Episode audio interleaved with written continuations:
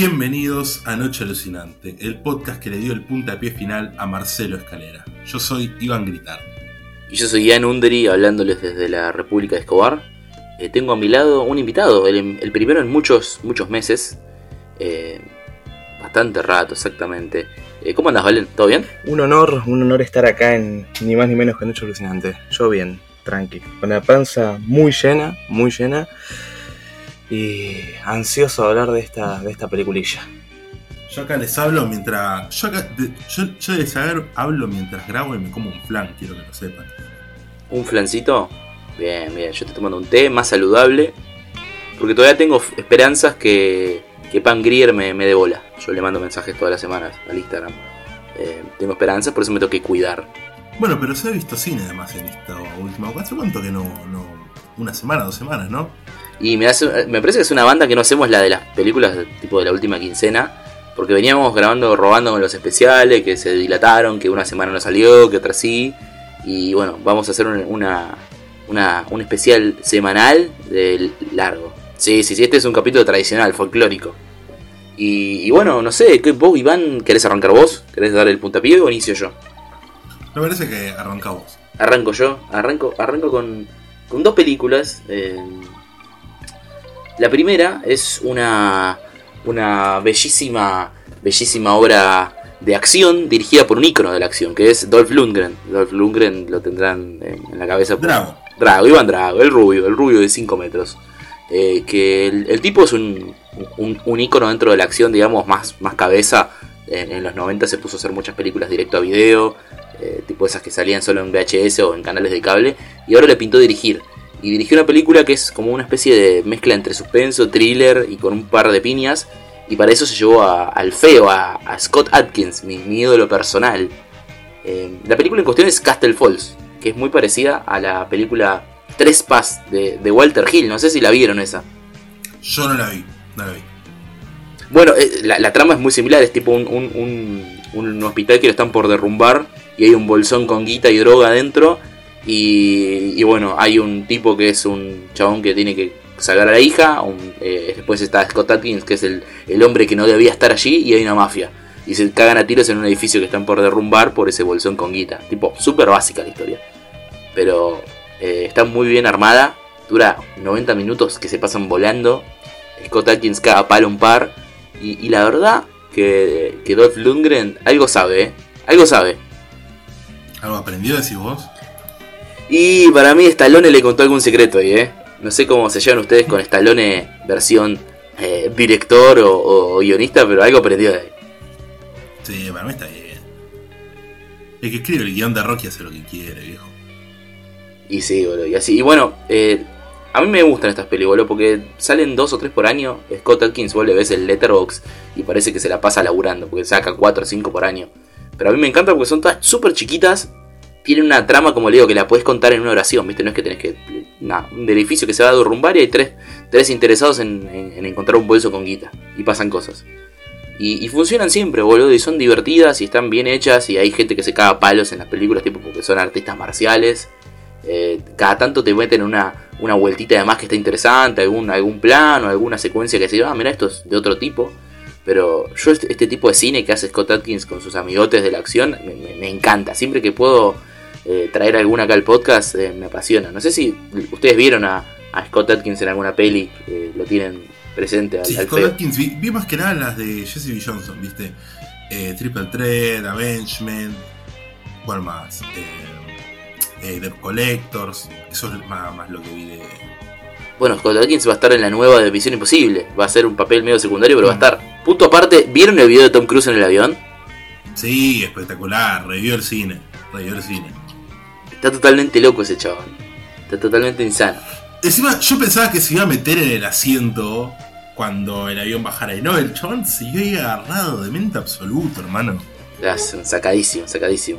Punto aparte, esto ya, ya lo hablamos con Iván. Vos, Valen, ¿qué opinas de Maverick, de Top Gun? Ah, me encantó. Me encantó, me encantó. Eh, es hasta ahora la que más me gustó de este año. Eh, bueno, ayer estábamos hablando nosotros justo que es medio una película que cierra grietas, ¿no? Sí, para mí ah, no, no, no hay persona, no hay persona que no le haya gustado. Yo siento que se nota mucho en las redes y se nota mucho. Yo escucho varios podcasts de cine y siento que son como de gente que suele tener opiniones muy distintas, pero todos están de acuerdo que, que les gustó, ¿viste? Como no, no podías encontrar a alguien que no le gustara. La verdad que sí, boludo, la verdad que sí, y estoy esperando esa misión imposible. El, video en cuestión, para la gente que esté escuchando, es ese que está el, el enfermo Tom Cruise parado en un avión tipo...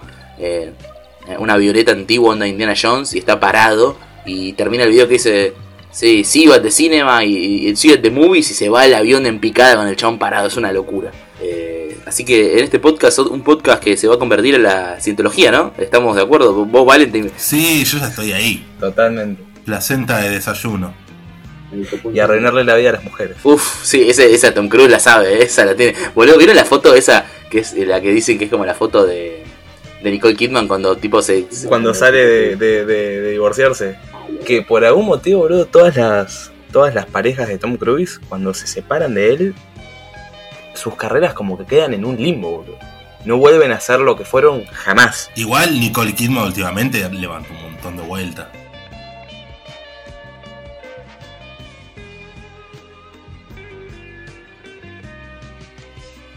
Y, y pero Nicole Kidman que se separó en el 2003, 2004 y recién ahora está volviendo. Va hace unos años como una serie en HBO, creo, la volvió a ver en el radar. Pero estuvo como 15 años que no sabías un carajo qué estaba haciendo. Mal, mal, mal, mal. Y eso que es una actriz con una carrera que tipo en los 90 era, era poco menos que, que María Magdalena, era lo más grande del mundo, era. Era, estaba en todo y en películas muy piolas. Yo la, igual yo la banco a Nicole, me parece una genia. Igual para, en, en los últimos años metió eh, Stoker, la de De que está buenísima. Eh, El tucumano. el norteño, claro, sí, boludo, tenés razón. Eh, metió algunas, de a poco va, va, va ahí queriendo.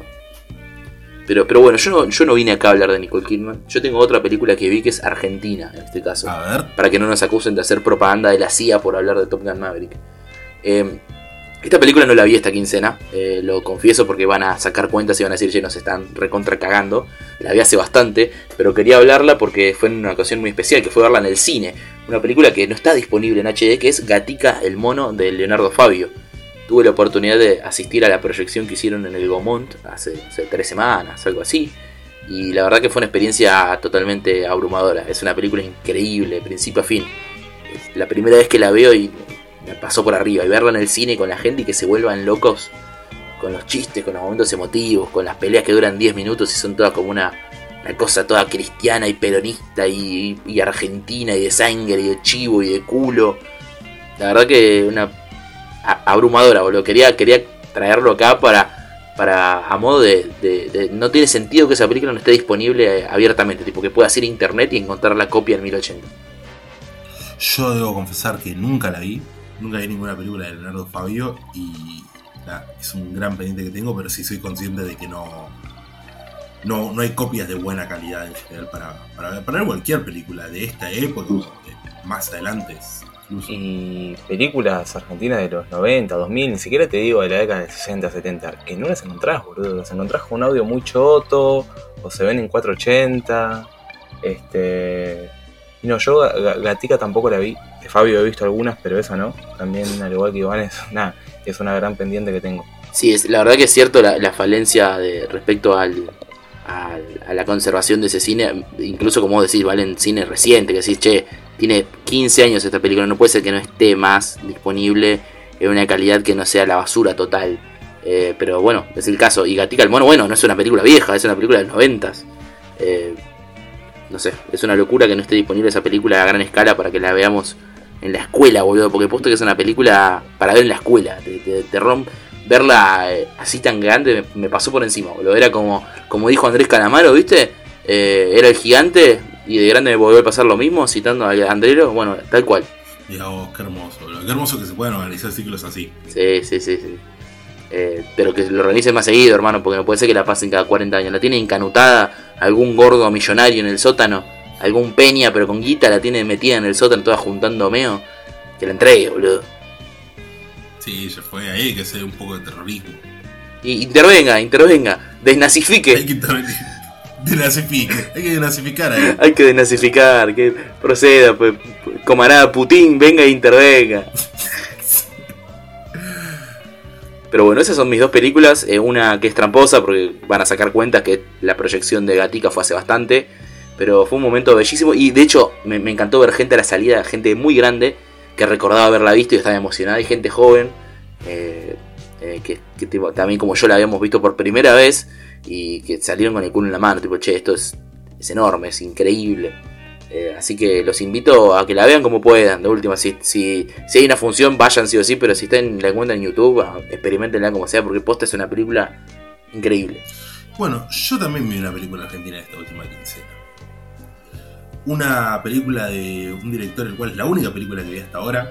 Trata de Fernando Ayala. Y la, el film en cuestión es Sábado de la Noche Cine. Un film muy. Una película muy. Eh, feel good, ¿viste? Una- me, me genera esa sensación como para agarrar, tirarse justamente un sábado de la noche y verla y sentirte bien.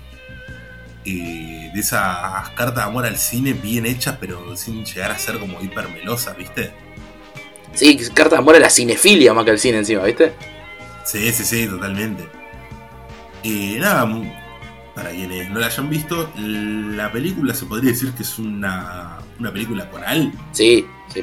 Hay como- si bien el, el tipo este que aparece al principio con el que arranca y cierra la película, el chabón con el que tiene la mujer que quiere verla de vaqueros, eh, es como el personaje que más resalta, pero yo no diría que es el único protagonista. No, para nada, aparte, un poco la, la idea de la peli es mostrar todas las distintas experiencias que puedes tener en el cine, viendo distintos géneros, porque es como una noche de varias personas yendo al cine. Eso me, parece un concepto Sí. increíble. Sí, básicamente es un, un grupo de personas y sus aventuras en el cine. Tenés el grupo del el de los pibardos, ¿viste? Que quieren agarrar y entrar en una película erótica. Tenés la. ¿Cómo se llama? La chica prostituta. Tenés el tipo este que básicamente la dejó la mujer en la casa sola y triste para venirse a ver una película. Eh, y creo que la que más me gusta a mí es la de la flaca que va a ver la, la peli de Mirta, ¿viste? Que es una película que está de- eh, solo existe dentro de esa película, es como una parodia al cine de Mirta y Mirta se prestó para eso porque Mirta es, es enorme. Eh, nada, ustedes de los dos, la. Bueno, voy en la vista, ¿vos valen? Eso te estaba por decir que yo sábado de la noche cine no la vi.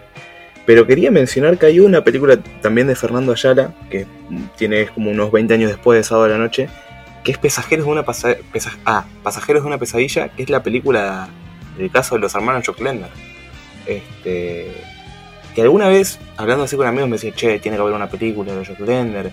Y a veces no se menciona Pasajeros de una pesadilla, que salió ahí encima, no me acuerdo cuándo es el caso de Joclender, salió en el 84, y la película esta es del 85. Salió automáticamente con Federico Lupi. Y nada, Fernando Ayala, infinidad de películas tiene, boludo. Además, ah, dirigió como a lo largo de 30 años. eh, arranca a mediados de los 50 y hasta mediados de los 80 dirigía siempre. Tiene como 30 películas. Una locura. Mirá vos, yo vos tampoco no sabía que existía una película sobre el caso de Joclender. Sí, sí, sí. G- gran caso de película, eh, gran caso de película. Pasa que eh, vos pensás que Ayala era de. era junto con Héctor Olivera, era el dueño de área cinematográfica, y área cinematográfica se caracterizaba por hacerte una para, para la gente que leía a Borges y Fifi, te hacían el jefe, y después te hacían una explotación. Porque ellos hicieron la primera película de Telos, de Argentina, eh, que es la, la película con la que realmente área cinematográfica se hizo rica. Y, siempre hacían eso, una película sobre un crimen, algo escabroso, algo sexual, algo bien fete, tipo eh, en retirada, algo así. Y después te metían una más para intelectual, o, no sé, la Patagonia Rebelde, ¿viste? Te ponían ese tipo de cine.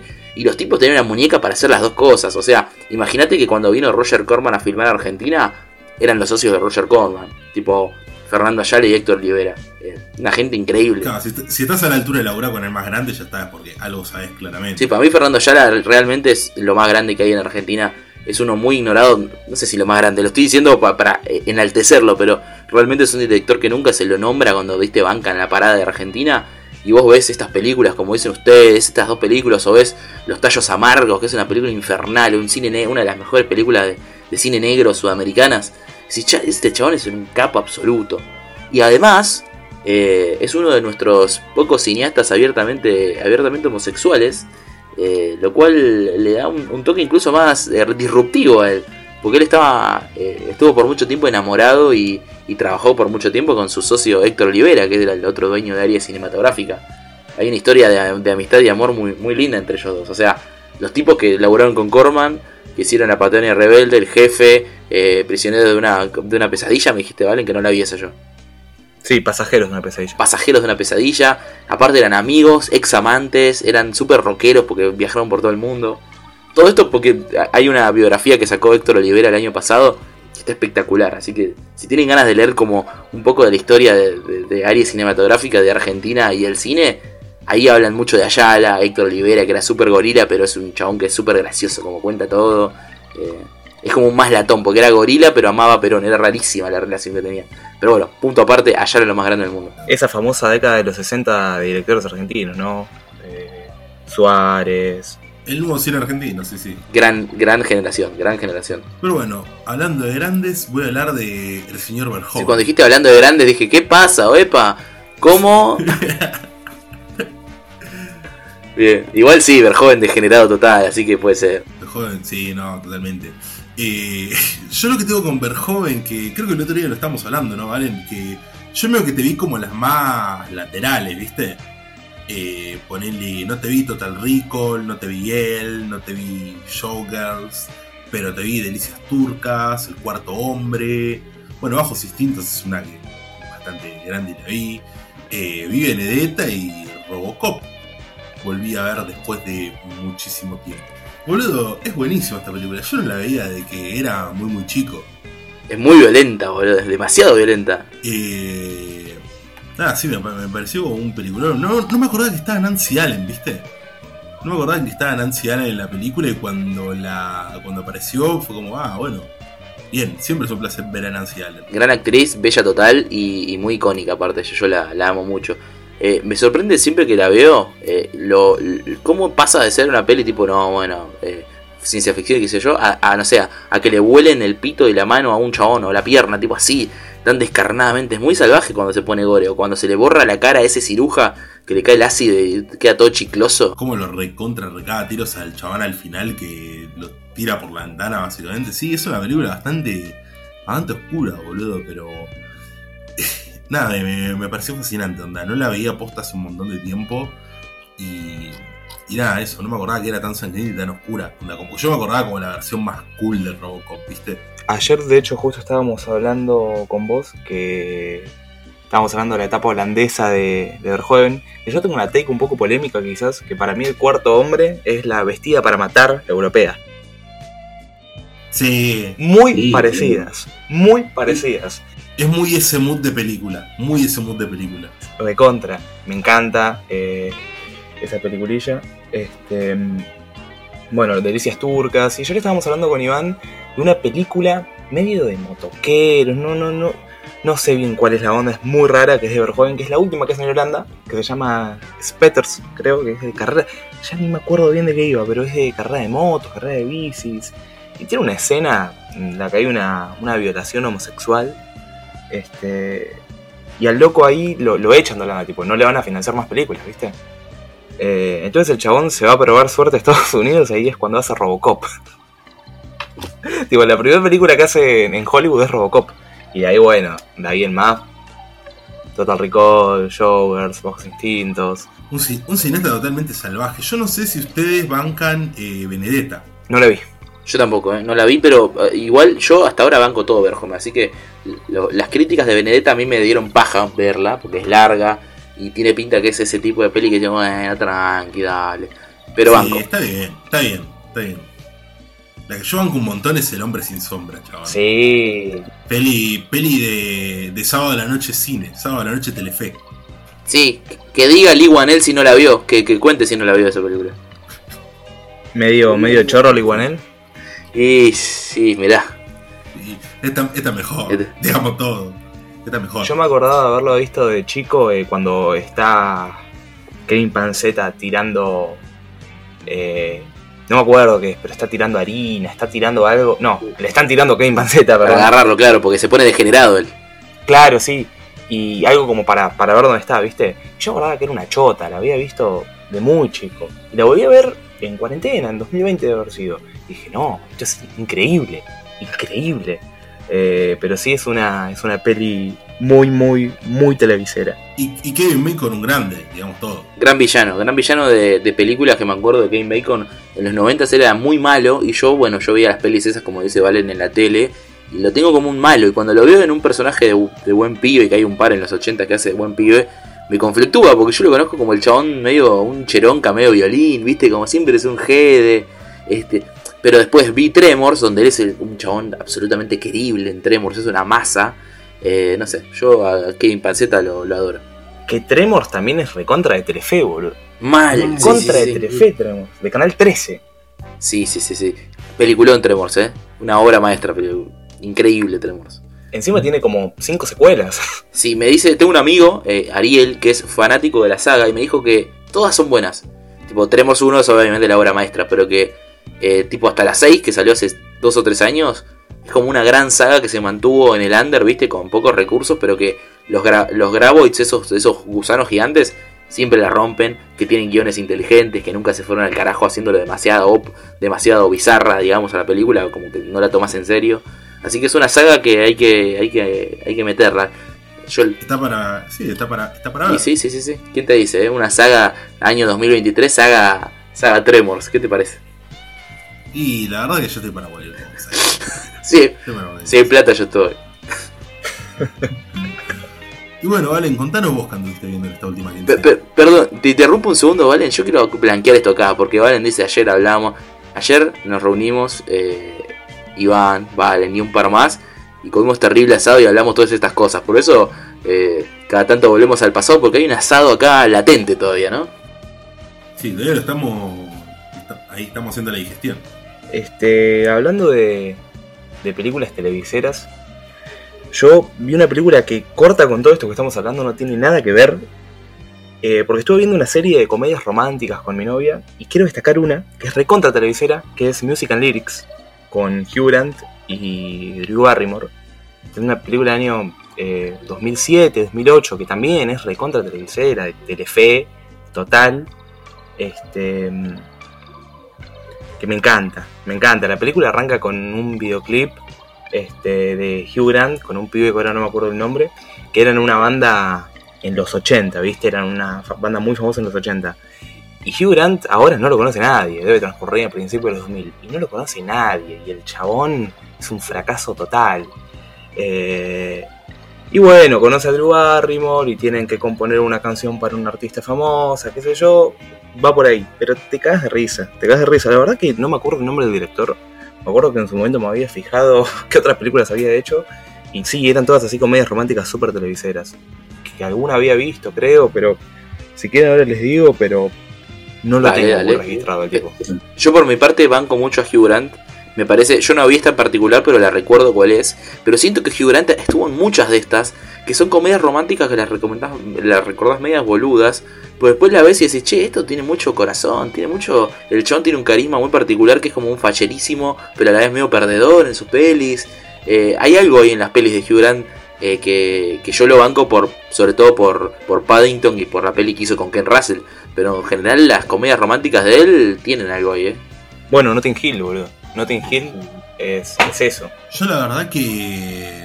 ¿Cómo se llama esta letra de música? Es como lo mismo que estábamos diciendo recién en películas televiseras. Es una película que siento que miles de veces habré visto la publicidad en algún canal de aire, pero nunca la vi. Pero igual también lo banco a Grant. Banco mucho la saga Bridget Jones.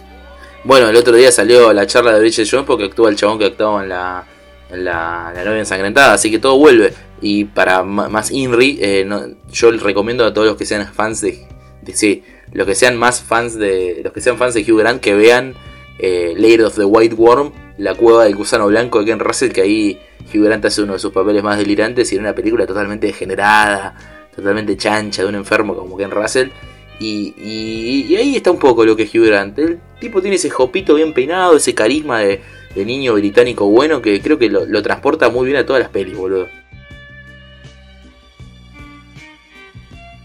Otra, la otra película que, que anduve viendo y que quería mencionar, que esta ya sí tiene un poco más que ver con lo que vamos a hablar ahora, es Beyond the Valley of the Dolls, que quien escuche este podcast la conocerá bien porque hace no mucho le hicieron un capítulo. Este. Peliculón. Peliculón total. que- sí, ¿Y me encanta, me encanta, me encanta. Este. eh, estuve escuchando el podcast después de, después de haber visto la peliculita. Y ahora le voy a decir por qué tan equivocado. Ay, ay, ay. Chico, retome la secundaria, chico. Este, no, quiero, quiero destacar mucho los últimos 30 minutos de la película, 20, que se pone totalmente esquizofrénica, que no pensás ni en pedo caer por ahí. Eh, y llega un- a un pico de locura máxima cuando el chabón se, Vuelve a caminar.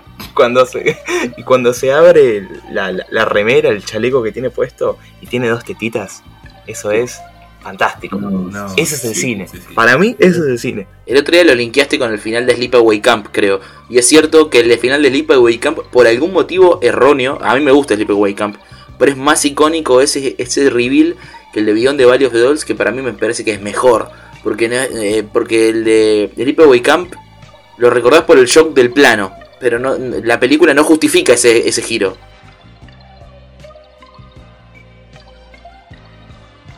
Sí, el Sleepaway Camp me gusta, pero hasta ahí, qué sé yo, es muy normalita, pero la banco. Y sí es recordado porque no solo eso, sino que literalmente los títulos, al final de la- los créditos, mejor dicho, están pasando por encima de ese plano. Es como que el plano se queda friseado ahí y lo, estás viendo durante minutos y es como que ya está, como la última imagen que te queda. Pero sí está mucho mejor compuesta y es mucha mejor película en Beyond of the Dolls.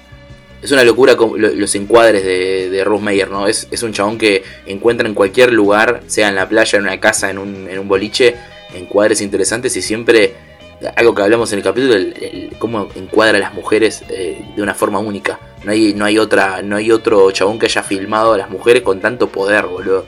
Son gigantescas las minas de Ruth Meyer.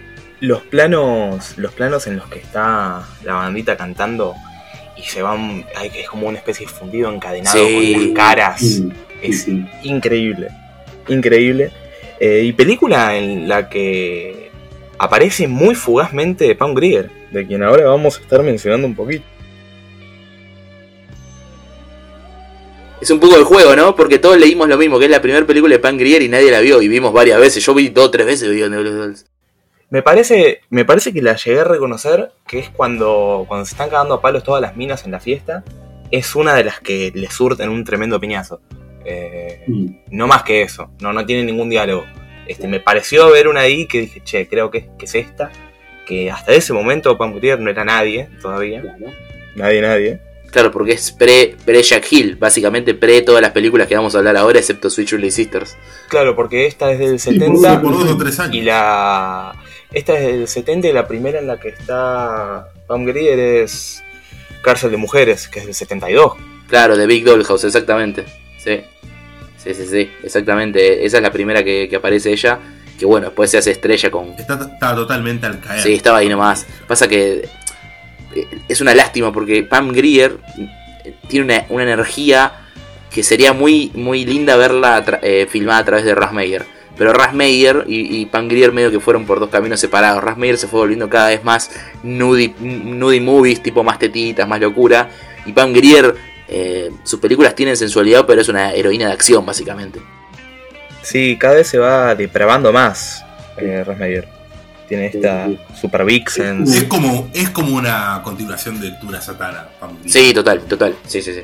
Eh, ¿Vos, Valen, pudiste ver... Eh, eh, ay, Faster Pussycat. sí. No, Faster Pussycat no, no la vi, boludo, todavía. Muy bueno. Tengo ganas de verla, pero que es anterior a esto que estamos hablando, del 65, ¿será? ¿66? Sí, sí, Es una, Sí, sí, sí, un par de años. Eh, es una película degenerada, pero en el tema de la película. Es como una película que una tensión sexual re degenerada mal. Y, es súper divertida, súper exploitation. Y vuelvo a traer lo mismo que dije en el capítulo anterior. Hay una reseña en Letterboxd que para mí captura perfectamente lo que es eh, Faster Pussycat que dice... Es la película que cumple las promesas que todos los trailers Grindhouse te hacen. Porque todos los trailers Grindhouse decís, che, qué peliculón. ¿Ves? La película no está buena. Faster Pussycat está buena. Es como todas esas, esas ideas del, del Grindhouse que es como sexy, violento, degenerado, barato, callejero. La peli de autocine definitiva. Sí, totalmente. Y bueno, Tura Satana lo más grande del mundo. Exactamente. Pero bueno, si quieren podemos pasar a, a los que nos reúnen hoy, hoy domingo 5 de febrero a las 0.14. No, lunes 5 de febrero ya. 5 de febrero. 5 de ¿Por qué estaba con febrero, boludo? ¿Qué? No, hermano. Me di cuenta tarde, No, boludo. Mamita, mamita, ¿cómo está, eh? Pero, La- no, pasa que boludo, volvió el calorcito un, un poco y yo ya con la mentalidad. ya- ¿Cómo te tiene el rojo, eh? ¿Te tiene a mal traer el rojo? No, no, no, no, hermano. De, de eso, de eso hoy no se va a hablar. Yo ayer, te juro, ni, ni, ni me senté en el sillón. ¿qué quiere que- Lo vi parado el partido.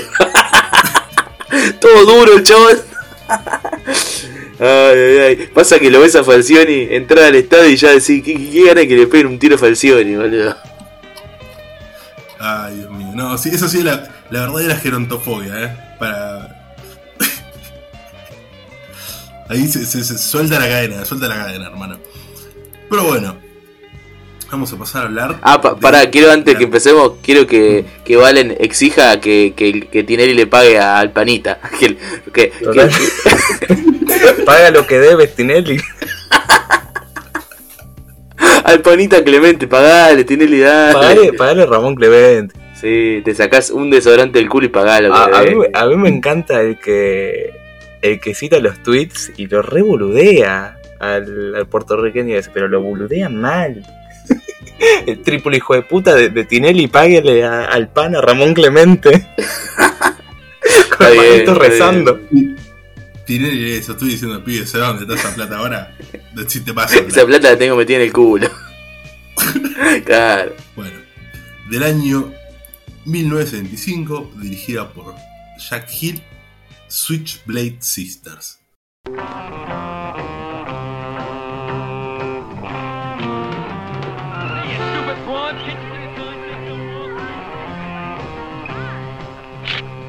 Meet the toughest gang of teenage girls ever to slash their way across a motion picture screen.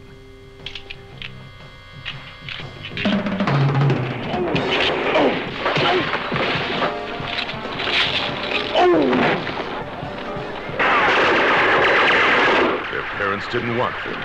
Their teachers were scared of them. Even the cops couldn't tame them.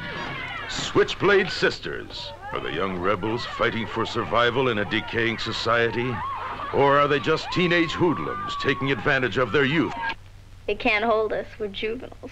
First, you'll meet Lace. She's as affectionate as a scorpion, with all the loving tenderness of a buzzsaw. okay, you want me out? You're gonna have to fight. You got knocked off, right? Big deal! If you go, it's gonna turn out bad. She'd rather kill her man than lose him. Then there's Maggie, Lace's best friend, a shapely young bundle of female dynamite, and Lace's man lit the fuse.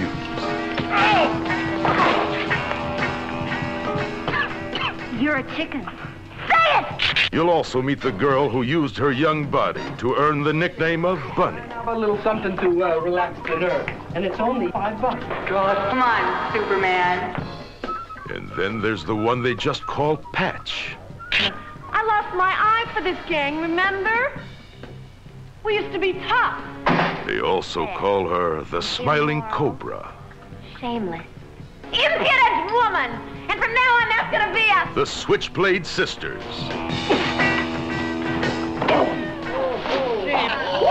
You'll laugh with them.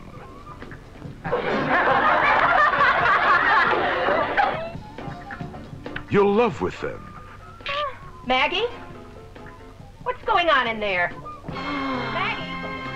You got a boy in there? But don't try to fight with them. No way!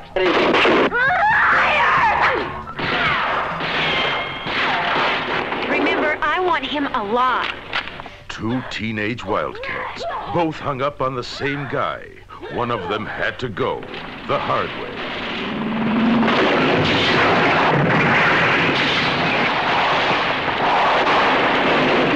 Meet the teenage girl gang even the cops were scared of. Switchblade Sisters is a story of today and maybe a little bit of tomorrow. Bueno, hace un rato estábamos hablando de Pam Grier, un poco de cómo comenzó su carrera ahí como una extra en Beyond de Valley of Dolls y cómo The Big Dollhouse fue su salto, digamos, a una exposición mayor y luego cómo se volvió un ícono del cine de acción norteamericano con Coffee, con eh, Foxy Brown, con una infinidad de películas donde ella es al mismo tiempo que es una diosa afroamericana, es una una karateca experta, es una enemiga mortal de los narcotraficantes y demás. Pero atrás de todo ese cine es un- está este tipo que es Jack Hill, que no es tan nombrado, pero es el ídolo de un montón de gente grosa como Tarantino y qué sé yo. Y tiene esta cantidad de películas que uno diría de exploitation, pero están hechas con una pericia zarpada. Hoy en particular vamos a hablar de Switchblade Sisters, pero vi- tenemos vistas un par y creo que en todos, en, en todas estamos de acuerdo que son eh, muy, muy buenas, boludo, muy, muy buenas con sus recursos. Grandes películas, sí, sí, grandes películas. Además ya en Big Doll House, que es la primera en, en la que está, en la que se juntan ella y, y Jack Hill, a pesar de que Jack Hill ya hace unos años venía dirigiendo, ahí ya se ven las claves de lo que va a hacer Pam Grier en el resto de sus películas. Va- se va a manejar con su sensualidad para seducir a los hombres y después eh, cagarlos a palos o para sacar bene- sacando beneficios de, de- de su cuerpo para, para pelear. Bueno, ¿saben que hace poco estaba leyendo un texto sobre los distintos tipos de, de- de estereotipos en el cine? Y con respecto a los estereotipos de mujeres, eh, había uno muy específico que era como, bueno, es una mujer que seduci- seduce para después atacar, que por lo general eran mujeres afroamericanas, y al estereotipo se la llama la Jezabel, que tiene que ver con, justamente con Switchblade Sister ahora. Sí, sí, sí, que era- bueno, es el título original de Switchblade Sister porque bueno, ahí es básicamente la, la, la pandilla final, la encarnación final de estas, de estas devs. Pero bueno, la idea es que Jack Hill parece como un director medio infravalorado en, lo que es lo académico, pero vos ves la carrera que tiene y abarcó un montón de géneros, porque tenés el Black Exploitation, tiene películas de carreras como Pit Stop, y tiene esta, que Switchblade Sisters, o como dirían en, en, en ese título medio trucho que pusieron en Estados Unidos, que es The Warriors 2, Las Navajeras. Viste, cuando salió de Warriors eh, la querían encajar. Es una película de pandillas, ¿no? Que es como un género medio, medio extraño. Con- Va, yo vi por lo menos muy pocas pelis de, de lo que sería película de pandilla. Más de Warriors y esta se me ocurre eh, eh, 1990 Los Guerreros del Oh, peliculón. Bueno, tenés. Bueno, en, en- en Italia hay muchas. Switchblade Sisters es como, como un, como un parangón ahí grosso. Pero tenés, como decís, The Warriors. Tenés después, más adelante, no sé. The Wander. Ese es un peliculón de Wanderers. Esa no la vi. Esa no la vi. Está en. eh, eh, a ver, eh, Switchblade es también por, por el género, por ser exploitation y es más, es como mucho más sucia. Pero The Wanderers es, es. es mucho más coming of age. Es mucho más coming of age. Este, y hay algo como muy- mucho más simpático. Si bien, sin spoilear, el final es. es duro, el final de The Wanderers. Y es un final Sí. muy anticlimático y triste que no te esperás para una película colorida, digamos. Sí, esa es del, del Kaufman que dirigió la de la invasión de los cuerdos, ¿no? Es del mismo Kaufman. El, el Kaufman 70s. Bueno, a mí lo que me pasó con The Wanderers, eh, para, para unir esto del cine de pandillas, es que me hizo acordar al cine de pandillas tipo The Outsiders de, de Coppola. Ese tipo de cine de pandillas, tipo la pandilla como la única familia de unos chicos que están en la mala.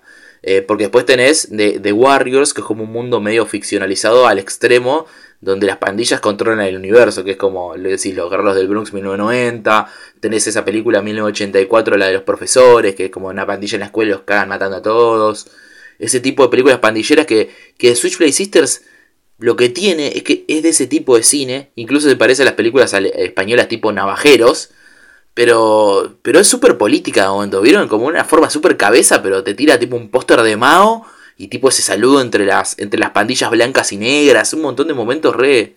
Bueno, Re en tremendo. Dollhouse tenés toda la trama de la, de la chica esta que tiene el novio revolucionario también. Claro, exacto. Bueno, eh, sí, sí, sí, sí. Aparte, eh, esto- eh, yo creo que lo que tiene estas películas, eh, las películas de cárceles mujeres, que como de Big Dollhouse, o de explotación donde hay mujeres en el medio, tipo de Black Exploitation, de- que son, podés la podés leer de dos maneras, como una berreteada total que toma elementos choqueantes, tipo mujeres en una cárcel y las violan, y está Sid Haig, todo feo. Eh, o, lo podés tomar como una expresión media extrema de, de, de un montón de conceptos eh, que, que en el cine de autor los usan, pero los usan con películas tal vez no, no más aburridas, pero mucho más tranquilas, boludo. Porque esta peli habla de un montón de cosas, tipo la relación entre las minas, la mentira de los hombres para manejar a las mujeres, eh, ra- cosas raciales y cómo se divide la, la situación. En ese sentido, en ese sentido me parece la mejor película para hablar de Jack Hill, porque es una película que condensa todos sus temas. todos sus temas, tipo, tenés desde feminidad, bueno, violencia, hay negros, está- hasta hay una parte de cárcel de mujeres, que él tiene dos películas así, que es al principio de la película cuando están en Cana, y tiene hasta nazis. Este, entonces es una película que, que reúne muchos de los géneros que, que- que trató anteriormente. Este, entonces me parece bastante consagratoria, que de hecho es una película que ya la hizo con unos años de carrera y unas cuantas películas en su haber. Este, y aprovecho para decir recién que mencionaron a, a Coppola, que él colaboró con Coppola. En Claro. la película con, Sí. con Jack Nicholson, que la dirigen como cinco personas distintas, Sí, sí. que es Sí, de sí, terror. de terror. Que es la película que ven en Targets. eh, la película que tienen que arreglar en Targets. Claro que es Coppola, Jack Nicholson, Corman, Exactamente. bueno, Jack Hill, Exactamente. y Bueno, él- tres más que ahora no tengo en mente. Exactamente. Bueno, eh, eh, es una generación que está toda unida, ¿no? Porque yo creo que eh, los Coppola y los Spielberg y los de Palma son los que pudieron llegar al mainstream de este grupito de gente que era todos unos enfermos mentales. Porque creo que Jack Hill, capaz que si le dabas un poco más de presupuesto, te hacía... eh, se, dice que de hecho Apocalypse Now está in- inspirada en un corto de Jack Hill, tipo que Coppola admite así, mo- tomó un montón de climas de este corto de Jack Hill que no lo vi realmente, no sé si se consigue, pero hay algo ahí en el cine 70, 60, 70 que es increíble, cómo mezclan lo crudo con, con lo político y cómo están, conviven tipo en el mismo plano. Tenés estas dos pandillas de mujeres que se saludan, que están divididas por la raza, pero tipo hacen un plano de ese saludo súper atronador. Y después tenés estas mujeres afroamericanas tirando, eh, tirándole tiros a, una, a, un, a un póster de un policía y la mina blanca afuera mirando todo. Es como tiene un montón de, de- de cosas que conviven, y pero de una forma súper entretenida aparte. Y, y hablando de, de Jack Hill, es como, como la frase que dijo Tarantino, que Jack Hill es el Howard Hawks del cine de exploitation. Uf, es espectacular esa frase. Me encanta la comparativa esa, es, no, increíble. no, sí. Tiene bastante razón, diré yo. Algo que, algo que me gusta también de Jack Hill es que siento que todas las películas siempre tienen como una especie de. ¿Cómo decirlo? De elemento melodrama, ¿viste? Elemento culebrón. O yo creo que también se nota mucho en, el, el constante cambio que, que van desarrollando las tramas, ¿viste? Yo cuando la primera vez que vi Switch Sister no me, no me esperaba que a cada rato había como algo nuevo, ¿viste? Es como que es una película, como hablábamos de, las de Fulci en un momento, películas que se desarrollan más eh, horizontalmente. Eso exactamente me pasó. Y siento que eso es algo muy de, telenovela, ¿viste? De culebrón, de bueno, agarrar y ahora esta situación, y esta situación, y esta situación, y esta situación. Y todo eso, bueno, mezclarlo con, como decían, con la violencia, con la exploitation y con lo, con lo político. Nunca, nunca sabes para dónde va a encarar. Porque vos, si ya habías visto, ponele Big Doll House, eh, Big Bird Cage, y ves esto, y ves que a los dos minutos y medio las pibas caen en cana, decís, listo, es una película de cárcel de mujeres. Sí, Pero a los cuatro minutos ya están en la secundaria. Y pará, ¿qué va a pasar ahora? Y es una película de, de adolescentes rebeldes. Es una película de adolescentes rebeldes por un momento. Tipo, Claro, después pensás que es un problema de amores. Este, cada vez va desencadenando géneros nuevos. Y esto es algo quizás de doble filo, porque decís, si jugás con tantos géneros te puede salir para la mierda. Pero no. la navaja te puede cortar, claro. Claro. Bueno, lo que Bueno, a, mí, a mí me, me- me encantó, bueno, el momento en el que van al colegio, incluso eso mismo, se sorpresa, ¿qué hacen en el colegio? Estos, estos personajes no deberían ir al colegio. Y por momento pareciera que se va a transformar en, ¿cómo se llama? En Rock and Roll High School. High School. Totalmente, bueno, hay, está constantemente eh, borderline ahí en esa película de, de adolescentes, fiesteros, eh, rockeros, pero eh, creo que eso es un poco la virtud de, de Switchblade Sisters, es que coagula un montón de, de distintos subgéneros del exploitation que eh, en, ese sentido se parece a lo que decíamos del Giallo, que es como un filone. de- bueno, el, exploitation norteamericano tiene esto, que tenés un subgénero muy laxo que lo une a una sola temática, tipo chicos salvajes adolescentes, pandillas, y ahí existen una infinidad de, de cosas que se puede hacer dentro de ese concepto. Y esta peli como que los tiene todos coagulados, boludo. Bueno, en un momento se convierte incluso en esto que decíamos de películas como 1990 Bronze Warriors, que es volver ya casi onda posapocalíptica, un mundo donde las pandillas gobiernan todo, que es el momento guerrilla de, del final. Ahí hacen mierda todo.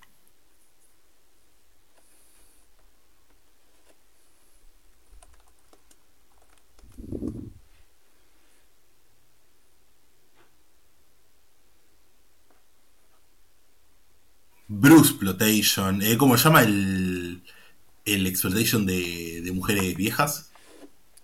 Hacksploitation, que son todas las que las que hacen tributo a, a, a What Happened to, tu coso. Tu Baby Jane, esa Baby la de. Baby Jane, sí. Eh, si, si les parece, definimos mínimamente de qué va Switchblade Sister porque van 11 minutos y no, no hablamos puntualmente qué pasa en esta peli. Y, Y, y pasa que después es muy vamos. difícil, hermano. Y sí, pero, pero básicamente es, eh, hay, hay dos protagonistas centrales, dos mujeres centrales, que son Maggie y Lace, ¿no? Que, que creo que son interpretadas por dos actrices eh, espectaculares. Jo- Joanne Neal como Maggie y Robbie Lee, sobre todo Robbie Lee como Lace, me, me fascinaron. Robbie Lee creo que va a ser la protagonista porque empezamos con ella, que es la cabecilla de una banda llamada de, de, de Dagger Devs, que es como la, la, sub- la versión femenina de una pandilla que lidera todo el barrio, que son los Dagger Dev- los Daggers, que los Silver Daggers, que son los, los hombres básicamente. Los degenerados plateados. Exactamente, hay algo muy interesante porque son dos pandillas que mandan en la ciudad, pero una está subyugada a la otra, ¿no? La masculina es la que manda en serio. Y las de- un son como una que- sucursal. en lo que le dice el personaje de la chica del parche a, a Lace, que si a vos este chabón te deja, perdiste tu- todo tu poder. Totalmente, está to- to- totalmente atada a estar en pareja con ese tipo. Que ese tipo ella no la quiere. Es, es, es re evidente que, que no la quiere y medio que la piba Lace no solo que se miente a sí misma, sino que les miente. Cuando, cuando Dominic muere, ella dice, no, nosotros íbamos a tener un hijo. Y hace como, finge que ella no quería tener el hijo, cuando en realidad vos hace dos escenas viste que era al revés. El tipo la sacó cagando, le tiró 20 dólares, tipo, tomá, ya sabes qué hacer. Eh, y está sujeta a esa mentira, algo muy endeble que si Dominic seguía seguir vivo y Maggie nunca aparecía, ponerle el reinado trucho y falso que tenía Lace ahí, se iba a quedar dentro de poco. Este, y ahí es donde está la, diferencia más grande entre estos dos personajes. Que Maggie pone eh, las pelotas sobre la mesa, bueno, los ovarios sobre la mesa y, echa a todos los hombres. Sí, de hecho, algo total, algo que me parece interesante de lo que vos decís, que es un contraste perfecto.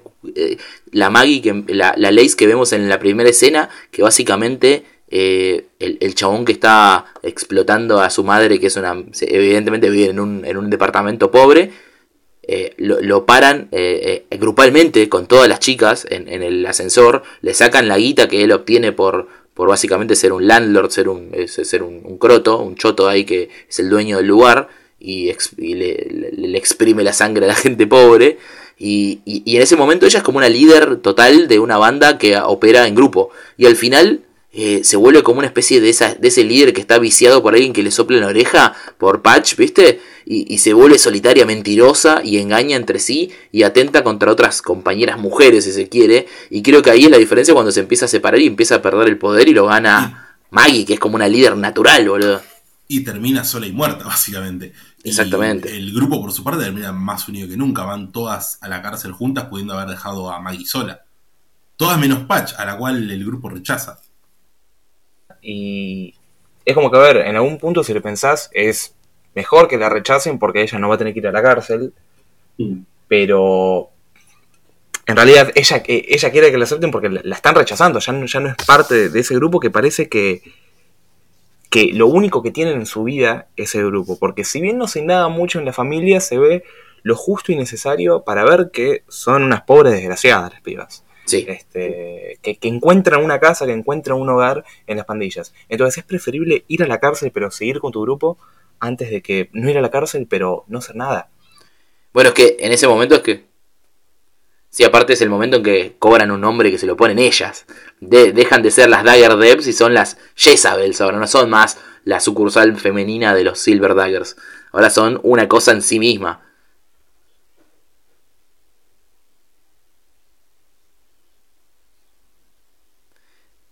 Pasa. Pasa que ese plano i- increíble de Maggie bañada en sangre dice We're the Jezebels, fatso. Es increíble ese plano, boludo. Es de esos planos tipo 70 shots that go hard. Es ese. Eh, y van a ver que estamos yendo del principio al final, pero la realidad es que, como veníamos hablando antes, en el medio es, una situa es una, un cúmulo de situaciones que ponen en riesgo la existencia de las, de las bandas, pero va variando mucho. Aparece una pandilla nueva, se pelean en el medio, lo matan a Dominic, hay un plan. eh, de- realmente son muchas situaciones que pasan en la vida de esta pandilla y el punto culmine es cuando las nuevas Jezabels se unen a la pandilla afroamericana que está en la parte mala del barrio y con, eh, con esa ayuda terminan matando a todos los hombres básicamente. Este, yo la primera vez que la vi, decía, ¿cómo puede ser que esta película no se llame The Jezabel? Tipo, yo pensaba, no puede ser que no tenga ese nombre. Me, hacía ruido porque cuando vos ves la escena final de Maggie ahí toda loca, sacada, como no había visto nunca antes, gritando, We're the Jezabels, qué sé yo, y fajando los, intentando fajar a los policías. Y decís, no puede ser que esta película no se llame así. Y resulta que, es, que como dijo Ian antes, se iba a llamar así, o mejor dicho, se llamó así, pero cuando se estrenó no la fue a ver nadie. Y Jack Hill dijo que se generaba una confusión con la película Jezabel de los 40, de los 30, no sé cuándo. Claro, Ujú. Eh, y se generó una confusión con eso, se pensaba que era un- una secuela. Y eh, entonces lo- los cines le pedían a Jack Hill que le cambie el nombre por algo más impactante. Y ahí es cuando cambia a Switchblade Sisters, las hermanas navaja. Que es un nombre espectacular igual, ¿eh? Me, me encanta. Pero la película primero se estrena con, con los Jezabel, entonces ahí hay ese cambio propio de lo que pasaba en ese momento, que hay cosas que se iban haciendo sobre la marcha, ¿no? Total, total. Es, es una situación de que, de que algo que me fascina de ese cine es que tenían al mismo nivel la calidad de la película, el subtexto de la película y que la película se vendiera. Que es básicamente lo que hacía el Hollywood clásico, pero una versión totalmente degenerada, hecha con- eh, armándose eh, con cinta todo. Y, y- y bueno, para mí dan resultados increíbles porque le da una, ca- una realidad que, que creo que otra película no podría imitar, porque por ejemplo la pelea final, que es ese tiroteo en las calles donde vienen estas, estas pandilleras afroamericanas de ese, ese auto blindado y empiezan a cagar a tiros y uno dice, ¡por Ángela! Y los caga a tiros a todos. El auto blindado es Es increíble. Es una demencia absoluta. La, la negra que grita Power to the people y pone un- una chapa blindada y empieza a dispararles. Sí, sí, sí, sí. Eso es el cine. Encima los malos, la, la pandilla mala, no me acuerdo cómo se llama, los que, los que son de este degenerado Lo deforme. de Crap. Lo de Crap. Exactamente. Que, Un personaje que- que no tiene ningún tipo de sentido, porque es un pibe que va a la secundaria, que dicen que repitió un par de veces, pero el chaval está laburando en. Para ser- En un periodo. sí, para ser gobernador, si está, Sí, quiere sí, ser no, el ayudante del gobernador. Ahora me voy a reunir con el alcalde, dice. Sí, sí, sí. Aparte, lo más malo que se puede hacer, que al final están vendiendo leche podrida para vender droga, aparte. Son lo más malo que hay, boludo. Tipo, van al barrio pobre afroamericano a vender leche podrida y falopa, ¿viste? Y eso creo que es algo que une eh, un poco el rol. Está bueno porque, a ver, la película hasta ese momento es una película que es entre guerra de pandillas y un guerra, una guerra de amoríos entre dos mujeres muy fuertes, ¿no? Y un tipo en el medio que la verdad que no las merece ninguna de las dos, en definitiva, porque es un pancho, Dominic. Pero cuando se meten homínido, estas... Totalmente Sí. homínido, Dominic, ¿eh?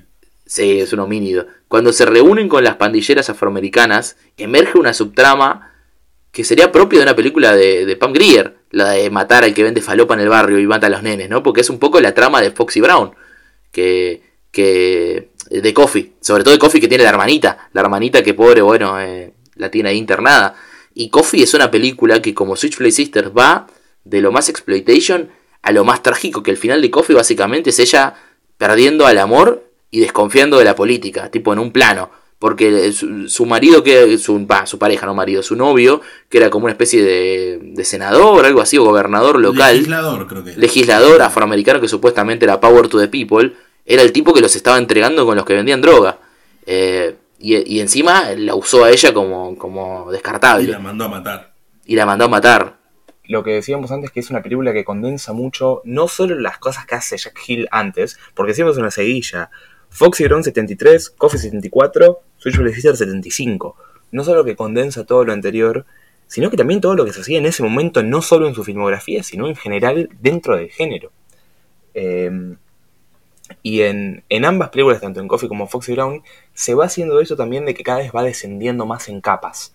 Este, es, eh, bueno, Pam Grier en, en ambas películas va buscando venganza, en un caso por el marido, en otro por la hermanita, y siempre termina entrando en entramados políticos y de corrupción que no se lo esperaba el personaje. Entonces siempre va eh, indagando una capa más, una capa más, hasta ver toda la red de corrupción enorme que hay y que hasta, en el caso de una de las dos películas, eh, hasta su amor estaba metido y la estaba vendiendo a ella.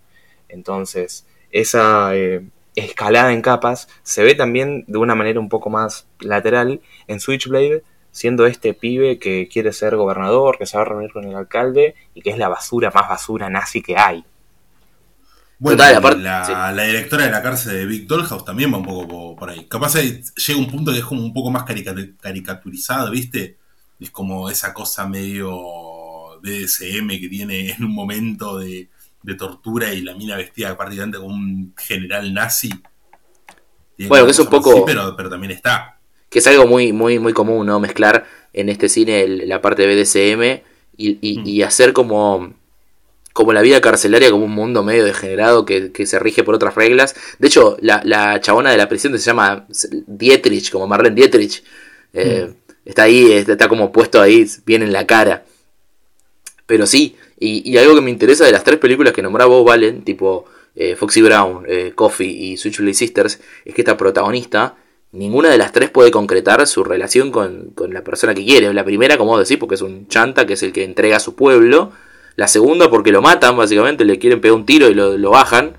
Y, y la, y la última, porque bueno, Dominic eh, se También, muere y, y porque en un momento Maggie, como dice, bueno, dejala a tu novio y vemos qué onda. Pero no, eh, no, no se puede porque lo matan en, el, en, el, en la pista de patinaje, en, una escena totalmente delirante también, ¿no? Eh, pero, pero es interesante cómo ninguna de esas tres mujeres que son protagonistas de la película puede concretar su relación eh, por motivos muy diferentes, pero medio que sacarse de encima al hombre ese le- les termina marcando cuál es el camino a seguir en su vida, ¿no? Una, la- las de Pam Grier, la venganza y destruir al imperio de la droga, y, y, y Maggie básicamente formar la, la pandilla definitiva de mujeres para, para ordenar las cosas en el barrio. Y entre esta, entre Foxy Brown y Switchblade, hay una más que me había olvidado decir, que es Swinging Cheerleaders, que es una película de porristas. Este, Esa no que. Esa hace- no esa la hacen en el 74 también, que es la película que vieron el documental este de, de Film Blue Line. Sí, espectacular, sí, sí, sí. El- Es la, el- es la película que sí. está viendo el chabón cuando está en el autocine. Ah, no la tenía Ah, esa. Ahí va, mira. Espectacular. E imagínate cuán consagratoria es Switchblade, que después de eso hizo una sola película más, que fue a los 8 años, tipo, hace Switchblade 75, y después vuelve a hacer una película más totalmente rara, Sí, en el Sorceress. 83, Sorceress, sí, que es así como una aventura fantástica, con minas en, en, en tetas. Muy italiano. Muy tano. Recontra italiano. Es un- hay, hay una película, no me acuerdo si es de Castellari, que es igual, boludo.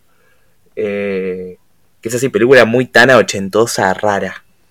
Sí, aparte esa, esa, esa cuestión mezcla erótica con fantasía, que, que bueno, eh, en los 80 los italianos hacían mucho. Bueno, Roger Corman también porque las hacía en Argentina. Hay una que, que es Barbarian Queen que actúa Boyolmi, que, que, es de eso, que, es de, de las de Roger Corman en Argentina. Pero sí, eh, eso me sorprendió mucho, boludo. Yo pensé que después de Switchblade Sisters iba a haber otra más, así, a ese nivel, porque realmente me parece una obra maestra.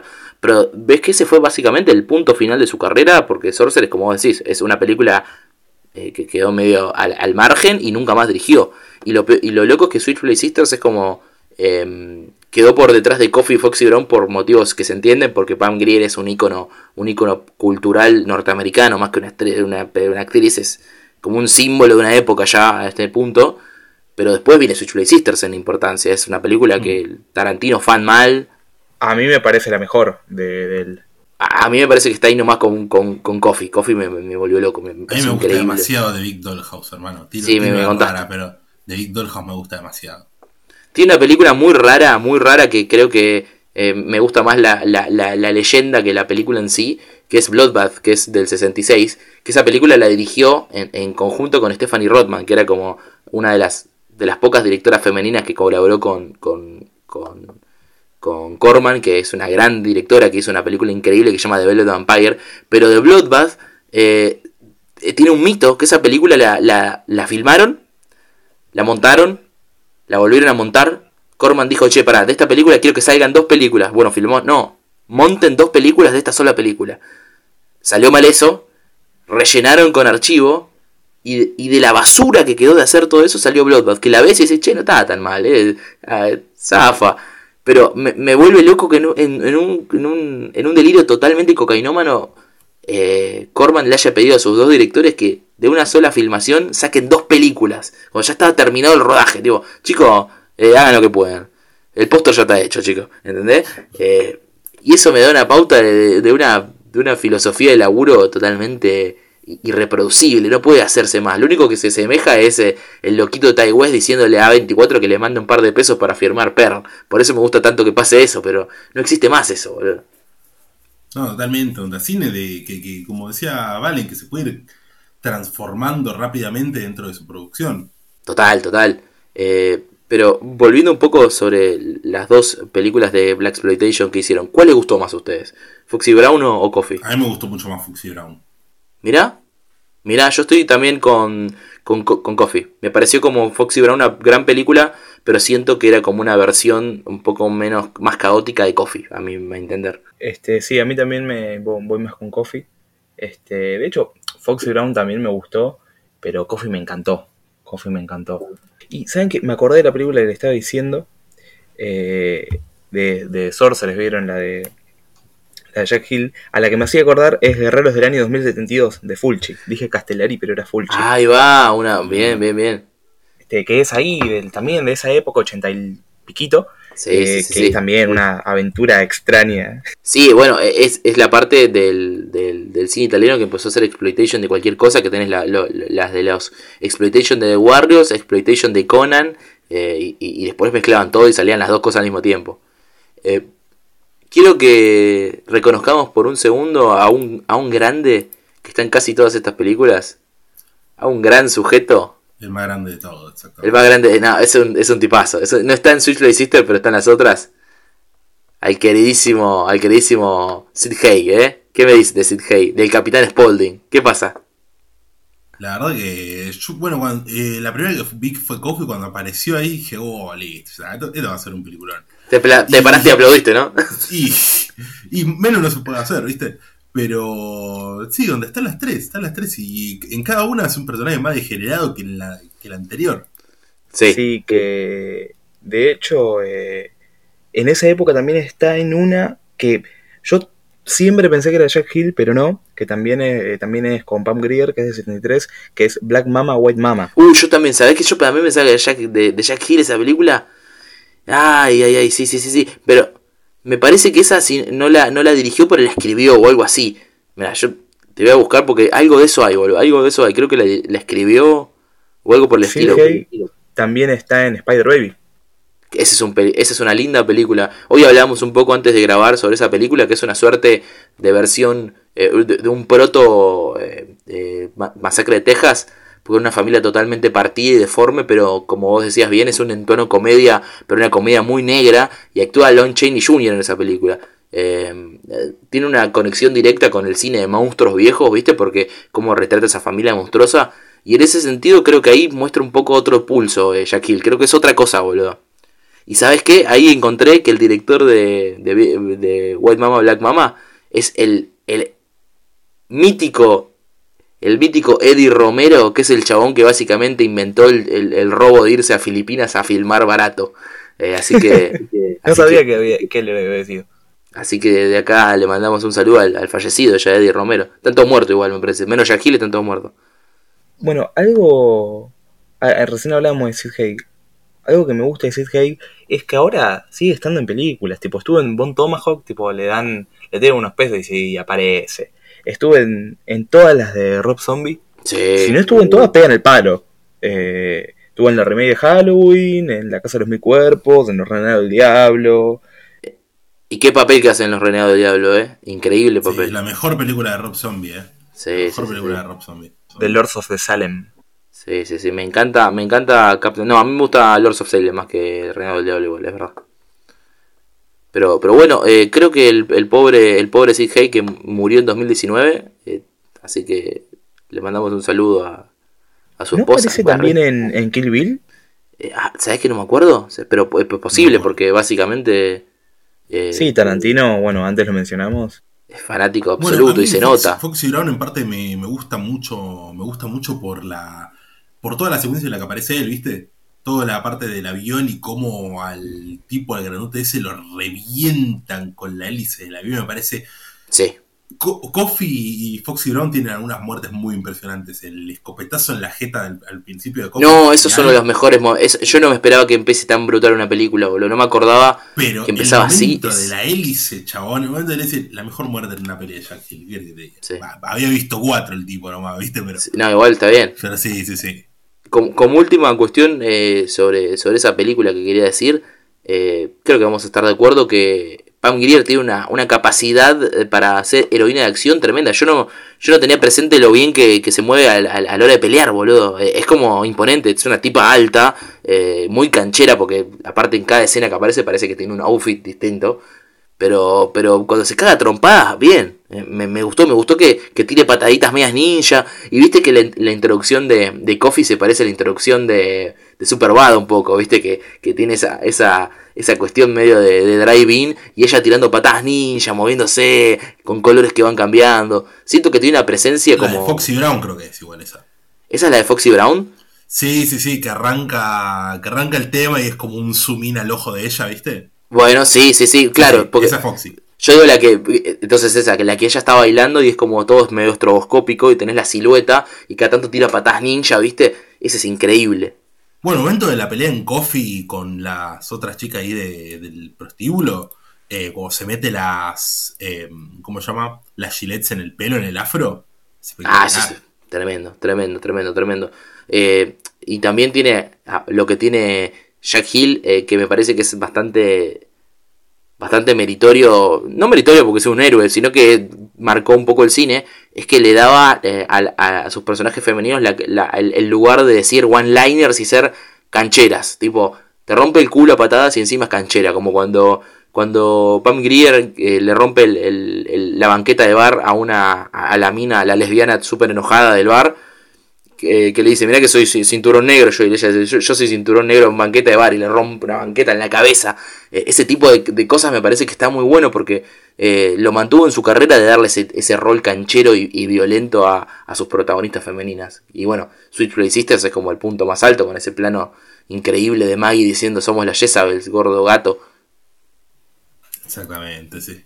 Y es eh, está bueno como en un principio eh, este, este género no contaba con estrellas, obviamente, pero con el pasar de los años se fue creando y forjando sus propias estrellas de- dentro de este mundillo. O sea, como si tuviera su propio Star System.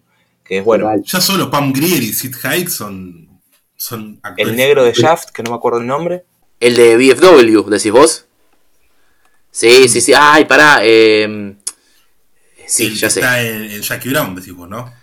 Eh, Sabes que yo me estaba confundiendo de, de- de actor, ¿eh? Yo me estaba refiriendo al otro, al que está en películas italianas, que ya te digo cómo se llama, que es otro gran actor del, del cine, digamos, de explotación, que sigue vivo y sigue actuando. Para, ahora les voy a decir Antonio cómo se Farah, llama. ¿decís? Fred Williamson, boludo. Fred Williamson, no me acordaba el Ah, nombre. ahí está, sí, sí, sí. Fred Williamson, boludo. Que está en, en Voz Nigger, que está en la película que se caga piñas con. con. Con. Que, que es la película de este chabón de los guerreros del Bronx, boludo. Está en 1990 Guerreros del Bronx ese. Está en un montón de pelis. eh, así que es otro. Bueno, hace el padrino del Bronx. Esa época de- del cine Tano mama mucho del cine exploitation yankee de los 70. Este, toma muchísimas cosas. Y son bastante contemporáneas igual. Son bastante contemporáneas. Es como que se, se, se fueron haciendo las dos en, al unísono. Eh, más o menos, eh. Má- más, Es un poco posterior, pero como que se fueron retroalimentando. Porque yo creo que lo que dice Valen, eh, el cine que se refiere Valen, eh, de los italianos en particular, es más tirando a los 80 ya. Claro, el ochentoso bien colorinche. Tipo, eh, el, el- el- la imitación del exploitation norteamericano en, en, en- en Italia es tipo 81, 82, 79. Claro, va. En los 70 en Italia igual también había como su propio exploitation, que hace poco hablaron que los giallos tienen cosas de exploitation. Ahí yo lo que siento es que el giallo, eh, porque es- eso es una duda que siempre tengo yo cuando hablas, uno habla de exploitation, que es algo muy particular. Exploitation es como agarrar un tópico escabroso y hacer una, se- una, una- un filone, un ciclo. Como decía, el- como decía hace un rato.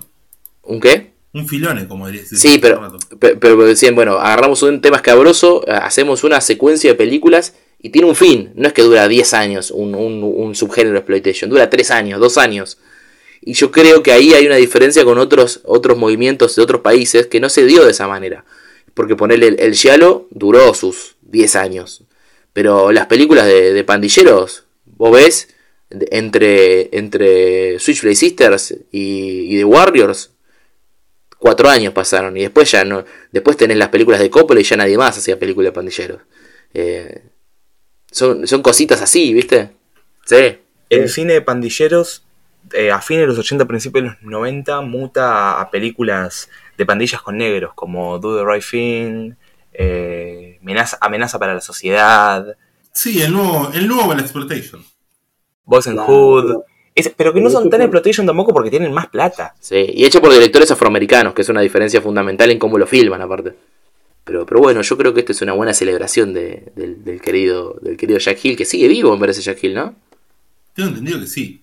Sí, sí, el video ese que nos habías mandado, Valen, de, de- del tráiler, eh, es bastante reciente, tengo entendido. Ese es reciente, sí, ese tiene tres años más o menos. Está vivo a la tierna edad de 89 años, eh, vive en Los Ángeles, California, y, bueno, yo creo que no, no vamos a poder nunca más ver otra película. de Estamos para un The Last Dance de Jack Hill. Y mira, yo estoy. ¿Qué? ¿Sabes quién puede poner la guita? ¿Sabes quién podría poner la guita? Francis Ford Coppola, dale, gordo. Tomate un par de vinos menos. Saca, saca un par de pesos ahí de, de esa de megalomanía. De la, de la vinería esa que tiene, la vinoteca, no sé cómo se llama. Viste que tiene. Dio para hacer la Megalópolis. Megalópolis, ahí está. Que ya, ya se la quieren cancelar, pobre, el viejo no entiende nada. Dicen, che, se la quieren cancelar porque lo, lo Eh, al, la Opa verdad, de. Se la, se- se la va a dirigir la mitad a la hija, digamos la verdad. Y está bien. La cópola que sabe filmar. si quiere caca pida. Sí, la cópola que sabe filmar, Sofía. Exactamente. Qué mal. Bueno, No, igual- ¿me parece si hacemos lo de siempre, lo del doble programa con Switchblade Sister para ir cerrando? Eh, me parece me parece bien, pero sabes que yo no pensé con cuál, porque siempre me olvido que está esta sección que hay que hacer un doble programa y creo que no le dije a Valen que lo tenía que hacer, Eh, así que Lo podemos ir pensando. Eh, Igual mencionamos muchas películas de pandilleros en esta. No, eh, totalmente. Yo creo que hay, ah, no sé, Valen, vos tenés alguna que quieras mencionar en particular que se te haya quedado en el tintero de pandillas. No, quiero volver a mencionar eh, The Wanderers. Este, me, me parece, me- porque son dos películas eh, que son, hay cuatro años de diferencia, porque Wanderers es del 79, que si bien, como decía antes, una es mucho más sucia y la otra es mucho más, no te voy a decir familiar, porque tiene momentos duros, pero es como más tranqui. Son dos películas que se puede ver una tras de la otra para ver los distintos cines de pandillas que se podían hacer en esa época. Por un lado tenés uno mucho más en, cl- en clave coming of age, de cómo crece el personaje y que se quiere armar un lugar en, en el mundo, y por el otro lado tenés... Tiene mucho, tiene mucho corazón de Wanderers.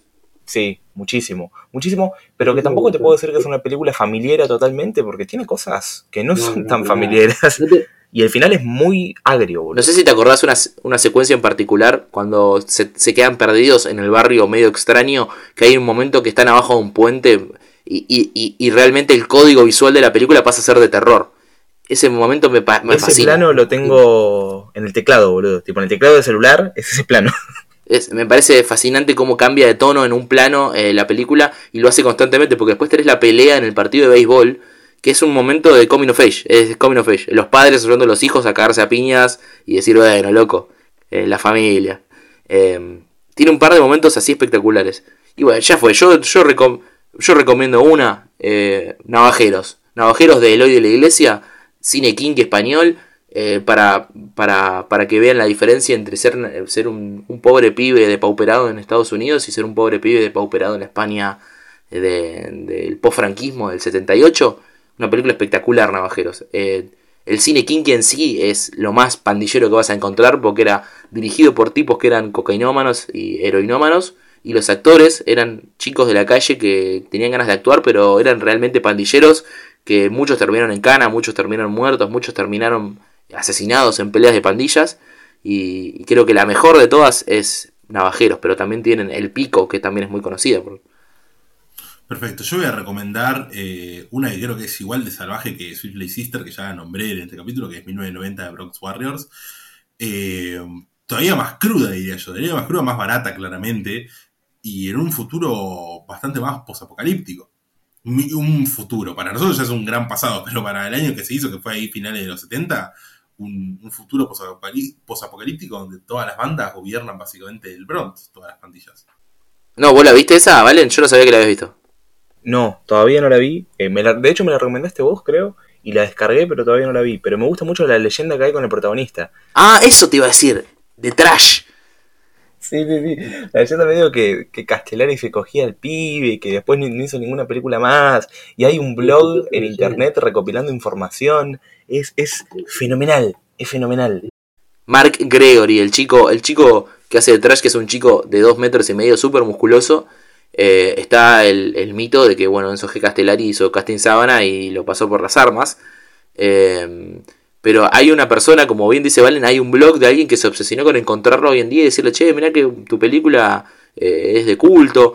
Y hizo lo, revolvió cielo y tierra. Vos ves el blog, hay actualizaciones, no sé, cada seis meses el chabón dice, no, mirá, me llegó la data que, que el chabón se llama Marco Gregorino y vive en Roma y es físico-culturista. No, al final no era, lo fui a preguntar y no era. De- tipo un nivel de obsesión absoluta, creo que se llama eh, Looking for Trash o algo así. Eh, me, me parece una locura que alguien se haya obsesionado a ese nivel. Eh, sí, yo, te- yo, lo te- yo lo tengo el link. ¿Lo tenés? Después Después te lo paso y lo pones en la, en la bio. lo ponemos lo ponemos en, en lo ponemos en el, en el, en el, en- el Twitter de, de Noche Alucinante para que vayan a buscar a, a Trash de, de Bronx Warriors y si alguien encuentra su verdadera identidad avísenos porque queremos queremos conocerlo a Trash Y capaz se fue a la Patagonia como Hitler. y pasa que cuando te toca Enzo G. Castellari el director de, de la de Inglorious Bastards original eh, te pasan cosas te pasan cosas ¿Alguna escena favorita de Switch Sister para terminar? Eh, yo, sí, a ver, la escena que más, que más podríamos decir es la final, ¿no? Pero yo quiero destacar muchísimo el plano de la sombra de Maggie clavándole el cuchillo a Lace con Lace. es- sí, sí, sí, y Lace toda así como medio encorvada y como levantada, y después Mm. sale Maggie caminando toda ensangrentada. Esos 10 segundos me parecen impresionantes. Impresionantes. Yo me quedo con toda la secuencia de. Yo me quedo con toda la secuencia de la cárcel. Me parece espectacular. La maldad de esa, de esa vieja carcelera, cómo se unen todas para rescatar la Maggie últimamente y las cagan a trompadas. O sea, cómo la tiene totalmente domada la carcelera, eh, el personaje de Lace. a Mama Buckley. Eh, Yo un- me agarraron las dos escenas más maravillosas, que es la pelea final y la de la cárcel, pero quiero rescatar nuevamente la introducción de la película. Me parece increíble cómo plantea el tono y cómo plantea esta situación de género y, y también eh, socioeconómica con ese gordo que va a reclamarle la tele a la madre de, de, de Lace y, y cómo Lace primero lo mira con cara lasciva y, y, y Lace es evidentemente parece una chica menor de edad o, o por ahí nomás y, y el viejo medio que se pone medio gediento, medio pajero, y de a poco van entrando chicas con cuchillos y lo terminan apuntando todo. Eh, me, parece excepcional que toda esa secuencia y que después termina justamente a los 10 minutos después de que conocen a Maggie con el gordo cayendo todo con la ropa cortada. Me- eh, me parece hermoso. Que de hecho lo, lo, lo primero es Lace tirándole una botella, creo, una rata. Este Mm. tipo vivía ahí en un estado re de mierda. Bueno, incluso en esa secuencia ya ves cuando cómo se mira la panza, ¿viste? Yo la primera vez que leí no me había dado cuenta y, la- y cuando la volví dije, ah, mira, claro, acá ya te, te lo introducen. Entonces voy a pasar a tirar la pista para la película que saldrá la semana que viene. Esta vez tenemos eh, semanas pegadas porque se nos fue corrigiendo un poco el calendario. Así que voy a decir que nos vamos a ir a Francia a los 60. Francia a los 60. Pa- país que no vamos hace rato, fuimos alguna vez a Francia ya. Eh, la verdad que no me acuerdo, no me acuerdo, pero fuimos en, capaz que en un episodio entero, pero fuimos eh, a hablar de cosas. Sí, hemos hablado de Titán, hemos hablado de esta Elevator to the Gallows. Exactamente, en el último episodio hablamos un poquito de Francia, de algo, no me acuerdo de qué, pero se nombró.